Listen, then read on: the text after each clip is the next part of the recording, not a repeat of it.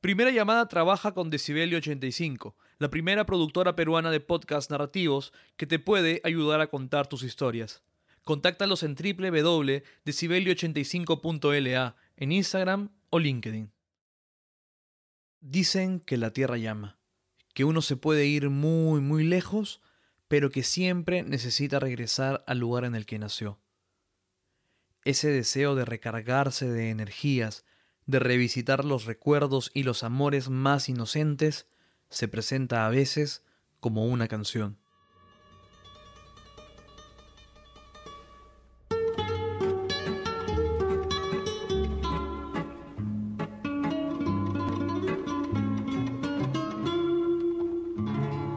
Todos vuelven a la tierra en que nacieron al embrujo incomparable de su sol. Todos vuelven al rincón donde vivieron. Donde acaso A veces el vals de los morochucos es suficiente. En otras circunstancias, sin embargo, la nostalgia, la ausencia del ayer nos hacen buscar nuestros propios lenguajes para reconectarnos con nuestro pasado. Finalmente, si no somos pasado, entonces ¿Qué somos? Pero el tiempo del amor no vuelve más. El aire quedará en sus manos, la flor del pasado, su aroma de ayer. No dice muy quedo al oído su A Mavi Vázquez la llama su Ayacucho, su tierra, esa que en los últimos tiempos no ha podido visitar tanto como hubiese deseado. Felizmente, está la música ayacuchana que mantiene fuerte el vínculo con su ciudad, esa que dejó cuando tuvo nueve años y migró a Lima. Mavi es la invitada de este episodio y quien nos guiará por el camino que ella misma construyó para reconectarse con Ayacucho. Ese camino lleva por nombre Los 15.000. Hola a todos, esta es la primera llamada podcast en el que referentes del teatro nos cuentan sus historias y dan pistas para entender su relación con las tablas. Yo soy Juan Diego Rodríguez y hoy converso con Mavi Vázquez, actriz, dramaturga y autora de Los 15.000, obra de teatro que se presentará como parte del Festival de Artes Escénicas Lima 2021. Si quieres saber más de Los 15.000, entra a la web del festival www.faelima.com. Mavi contesta desde su casa en Lima y la entrevista comienza de la peor manera posible. Aún así, se anima a responder. Los 15.000 es una obra corta que te sumerge en un pequeño viaje. Recrea una sala de exhibición de prendas de desaparecidos y es el encuentro de una mujer que ha estado buscando a su esposo, o los restos de su esposo, mejor dicho, durante 30 años, y llega a esta sala buscando algo que, que pertenezca a él. Y bueno, la recibe un forense y es este encuentro entre el forense y ella. Originalmente se trata de una obra breve, característica que se mantiene en la versión virtual que dirigirá Ray Álvarez en el FAE Lima tiene que ver mucho justamente con mi carrera periodística. en la universidad, de hecho tú también debes haber este, llevado el curso de periodismo literario, donde hay que escribir un libro. Ah, no les conté. Mavi y yo estudiamos en la misma facultad, aunque no en la misma promoción. Y sobre el libro, bueno, para ese curso nos piden elegir un personaje o un evento y a partir de eso narrar una historia. Yo no sabía sobre quién escribir, no había un personaje que me llamara mucho la atención como para escribir, ¿no? Una crónica larga, un libro. Y David Hidalgo, que era mi profesor en ese entonces, que es un periodista, me, pasó algunos nombres y entre ellos estaba José Pablo Garaybar, que es un antropólogo forense, a quien yo no conocía. Eh, busqué sobre él y me interesó inmediatamente. Ok, a la mayoría nos podría parecer muy interesante el trabajo de un antropólogo forense, pero tanto como para hacer una investigación por más de medio año? En el caso de Mavi y cómo son las casualidades, investigar a Baraybar significaba también conectarse con su Ayacucho.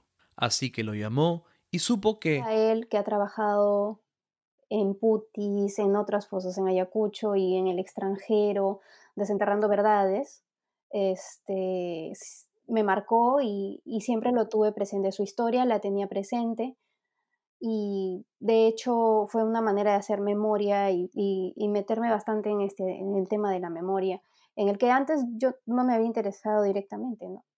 Al hacer memoria, al revisitar el pasado, es imposible no mirar a la muerte, especialmente si se es de Ayacucho. Allí se hizo fuerte Sendero Luminoso, el grupo terrorista que más golpeó al Perú, y como si fuera insuficiente con la presencia de ellos, las Fuerzas Armadas también sumaron al terror de la provincia. Así murieron hombres y mujeres que se quedaron al medio de la guerra. Muerte. Y también desaparecidos. Su experiencia con Baráibar la marcó, la marcó lo suficiente que resonó varios años más tarde, cuando Mavi vio un anuncio. Cuando yo vi la convocatoria de microteatro que decía Por tus muertos, la temporada se iba a llamar Por tus muertos, dije, esto es para mí. me interesa mucho la muerte, me interesa mucho el tema de la muerte. incluso... Porque no solo la conoció junto a Baraibar, sino también cuando investigó en su tesis las portadas de algunos diarios limeños y cómo éstas hablan de la muerte. Y dije, esto es para mí, acá tiene que salir la historia que tengo yo.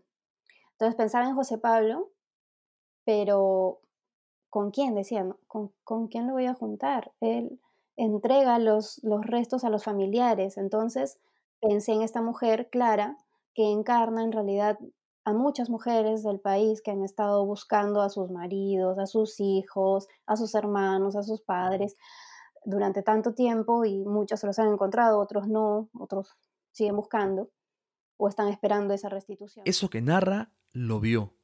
En una de sus vueltas a Ayacucho coincidió con una ceremonia de restitución y con las mujeres de ANFACEP, la Asociación Nacional de Familiares de Desaparecidos. Conocí a varias, a varias señoras que habían perdido a sus esposos justamente y hablaba con ellas, me contaban sus historias. Entonces guardé mucho esas historias también en mí. Entonces cuando vi esta convocatoria dije, claro, José Pablo, o en realidad un forense, se encuentra con esta señora que estaba buscando a su esposo, ¿no? Ella reúne varias historias de muchos casos, ¿no? Mavi y su familia tuvieron suerte. Ninguno de ellos sufrió un ataque directo de Sendero Luminoso o de las Fuerzas Armadas. Eso no significa que ella no compartiera el dolor. Al contrario, lo sentía y lo siente cerca porque está cerca, porque Ayacucho está vivo en ella, incluso ahora que vive en Lima. Sí, yo acá vine a estudiar justo a la secundaria y una no está pensando en, su tierra, en ese momento estás pensando en que vives en Lima, y, en adaptarte y, continuar. la verdad no es que me, chocó, pero era un mundo nuevo de todas maneras, ¿no? Yo había venido varias veces a Lima en verano, pero no, no me había quedado a vivir tanto tiempo. Y de hecho, es algo que sigo experimentando. Yo por momentos me siento muy limeña y por otros momentos me siento migrante. Mavi tiene tres hermanos que se mudaron a Lima cuando ella era pequeña. Su infancia la pasó en Ayacucho, pero mudarse a la capital era inevitable. Su mamá quería reunir a toda la familia y así sucedió. Pero ahora es que yo recién extraño mi tierra. O sea, siempre pienso en, en, Ayacucho y de hecho el haber nacido allá pues me ha marcado bastante, ¿no? Me ha conectado además mucho con el Perú, o sea, siempre me ha interesado el Perú, eh, reflexionar sobre el Perú y bueno, así también llegué a, a este concurso del, del, himno del Bicentenario, en el, que, en el que escogieron mi letra y para mí ha sido un honor, ¿no? O sea, de hecho... La sí, Mavi escribió el nuevo himno del Perú, pero ya es otro cantar pensar si lo cambiarán o si es más bien un acto simbólico. O sea, de hecho, el haber nacido en Ayacucho ha tenido que ver con, con eso. Creo que, creo que, que depende de cada uno, pero sí, sí es, se nota las personas que, que vienen de familia de provincia, en ese sentido de, de pertenencia, eh, de diversidad, porque, por ejemplo, yo estudié en la UPC y era para mí un nuevo mundo en el que mucha gente ni tenía idea cómo era Ayacucho. O sea, a mí me imaginaban con, con pollera y sombrerito en un río. No imaginaban que, que vivía en una ciudad en Huamanga y que también allá había universidad, ¿no? O sea, había mucho desconocimiento. Eh, era como estar en un lugar fuera, casi fuera del Perú. Porque algunas personas que llegan de provincia parecen tener más perspectiva del mundo, y a su llegada a la capital también se asoman nuevas perspectivas sobre la identidad. Si no, pensemos en el censo que se hizo en el Perú en el 2017. Allí se incluyó una pregunta de autoidentificación étnica. Es complicado, pero yo allí contesté mestiza y luego reflexionaba y decía, pero ¿qué, qué, es ser mestizo? Mestizo puede ser tantas cosas, ¿no? Este, soy mitad de esto, mitad de lo otro, un poquito de lo otro. Y no, no estoy segura de si existirá una identidad de como soy, soy cholo, pero vivo en Lima. no sé, hay que construir algo así. Y en ese choque de ideas, en esas contradicciones, la discriminación, el racismo se desprenden. El mundo de la actuación, el de las artes, también las padece. Sí, el mundo del, teatro justamente, qué chistoso. A ver, déjame, déjame ver cómo, cómo cuento esto, porque hace tiempo que no lo, no lo contaba. Le pido a Mavi que me cuente de alguna vez en la que se sintió ofendida por un comentario discriminador pero no recuerda. Dice que ella no se suele dar cuenta y el resto tampoco. No, no, porque no.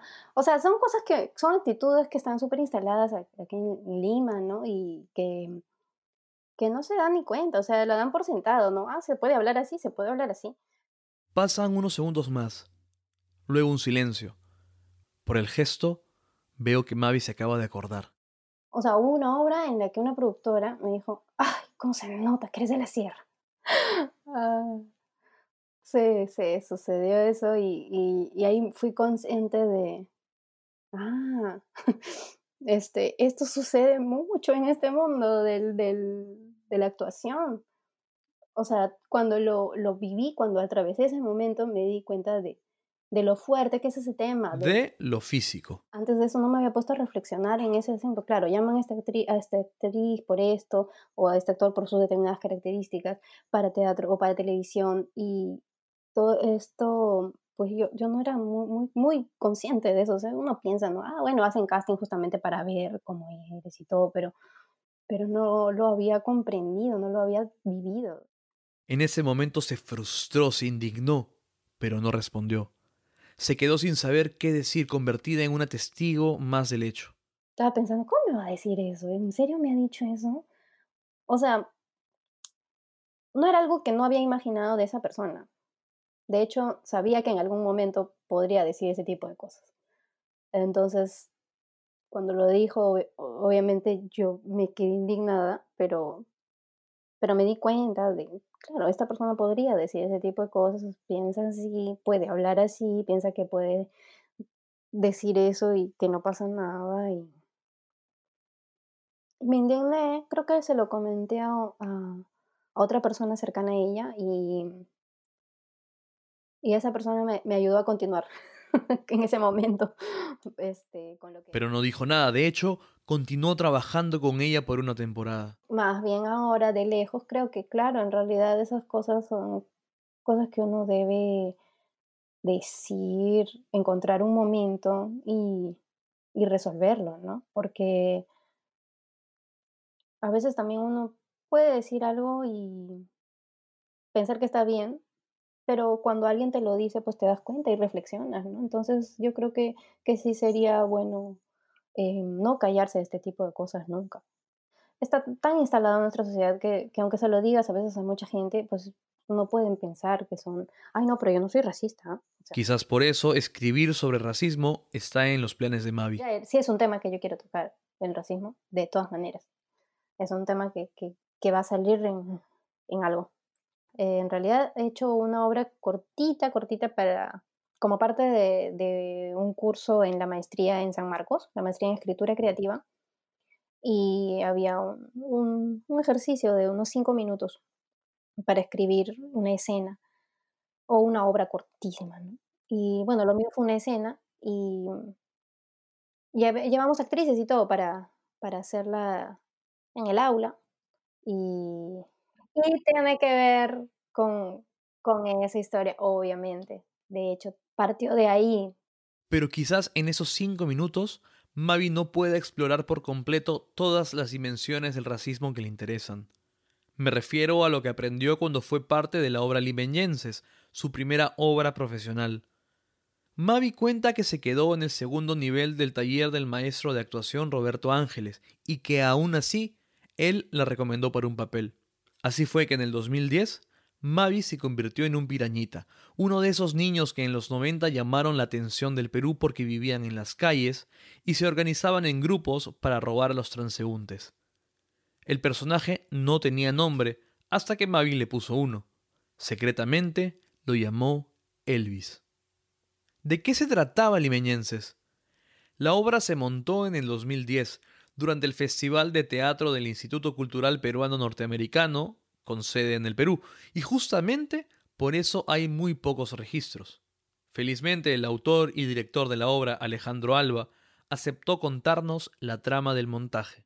No es una obra construida por una replana discursiva que intenta eh, graficar a nuestra ciudad como una ciudad unida, este, próspera y productiva. No, sino se entretiene un poco en el caos. Es una obra que se construye desde lo caótico que puede hacer Lima, pero no ese caos que se atribuye a las ciudades modernas, a las grandes cosmópolis. Lima es, creo yo, un callejón viejo, lleno de complejos y de prejuicios, y sus personajes son eso, son pulsiones prejuiciosas, eh, un poco egoístas, individualistas, como lo es nuestra ciudad. El racismo es explotado en su máxima expresión y por eso es una obra que se eh, regodea, que se revuelca en el racismo que nos construye. Y a partir de ello, hacernos ver como en un espejo ridículo de cuán patéticos podemos llegar a ser los limeños. En YouTube hay un video de muy mala calidad en el que se ven algunas escenas de la obra.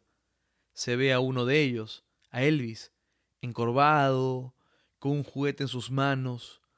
Su ropa, que solía ser azul, se tornó gris. Sus zapatos están muy desgastados. Su gorra de pescador lo protege del frío de las madrugadas. Ahora Elvis se está burlando de su amigo que está a su costado y que tiene un aspecto bastante parecido a él. Se está burlando porque no consiguió suficiente dinero para comer. Elvis era un niño abandonado que vivía acá en Lima con un amigo que, que venía de la sierra y más bien lo choleaba. Él, él lo discriminaba un montón y lo sometía a su amigo que era el serrano, que vivía en Lima. Yo era el costeñito, limeñito, y que le encantaba maltratar a su amigo, insultarlo, dominarlo, era una relación así. Y obviamente escondía en eso, ¿no? Todo su, sufrimiento y lo que, lo que le pasaba, ¿no?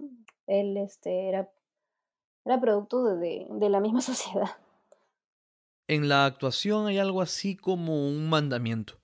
Hay que defender a los personajes, hay que entenderlos o por lo menos tratar de hacerlo. ¿Cómo hizo Mavi con Elvis? Él... Fue como lo contrario, ¿no? Porque, claro, yo en realidad soy la que vengo de la sierra, entonces este personaje era como probar otra cosa totalmente distinta a mí, que producía las cosas que quizás hasta ese momento yo no, no, había sentido discriminación o algo así directamente. Pero luego sí, sí, es, es, loco. no, yo lo quise mucho al pirañita. lo quise mucho, quería mucho a mi personaje porque era divertido, ¿no? O sea, en, el humor, además que él tenía, a pesar de, todas esas cosas, eh, o sea, yo me divertía mucho, me divertía mucho haciéndolo porque era muy distinto de mí, entonces esa sensación de ser otro,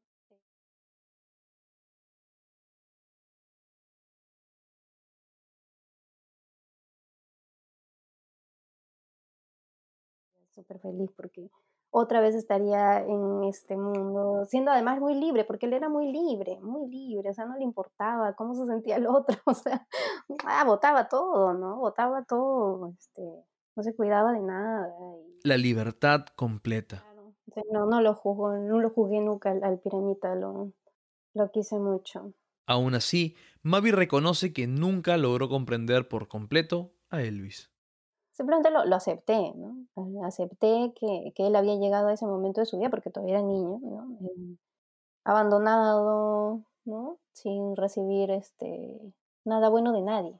Y, y que lo poco que tiene, que es este amigo, que, ¿no? A quien maltrata, o sea, él era lo único que tenía, en realidad, pero él piensa que, que lo puede tratar así, ¿no? Es lo, lo que pasa a todas las personas que hacen bullying también, ¿no? O sea, te coges de, de, de la debilidad del otro, en realidad porque tú, tú también eres débil y enmascaras eso.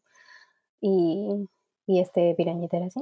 Todos vuelven a la tierra en que nacieron, al embrujo incomparable de su sol Primera llamada es una producción de Decibelio 85. Este episodio fue producido y guionizado por mí y fue editado por Fabricio Serna. El arte del episodio fue diseñado por Milagros Bejarano, mientras que las redes sociales están a cargo de Natalia Ríos. Finalmente, gracias a Alejandro Alba por participar de este episodio. Gracias por escucharnos.